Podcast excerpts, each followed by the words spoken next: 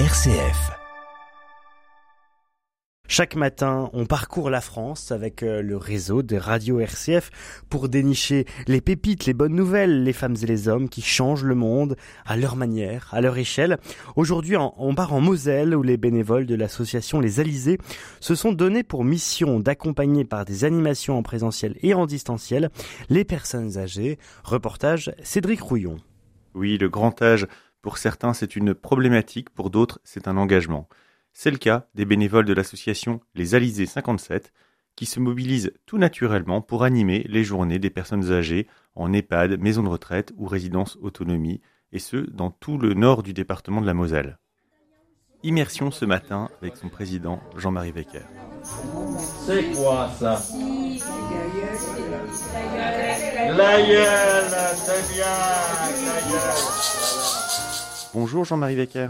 Euh, bonjour, euh, merci de me recevoir. Qui sont-ils ces bénévoles et comment ça se passe concrètement? Il faut savoir effectivement qu'en en 2018 nous avons installé donc euh, cette association.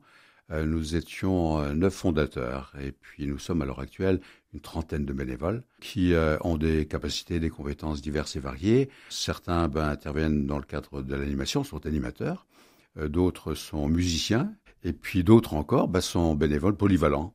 Donc euh, nous intervenons dans, dans, les EHPAD. On est à l'heure actuelle dans huit établissements dans le secteur de Moselle Nord. Ces lieux, alors on devine hein, euh, les échanges très riches avec les personnes âgées et puis les bénévoles. Néanmoins, les lieux sont marqués euh, aussi par la dépendance, la maladie. c'est lourd. Ah oui, tout à fait.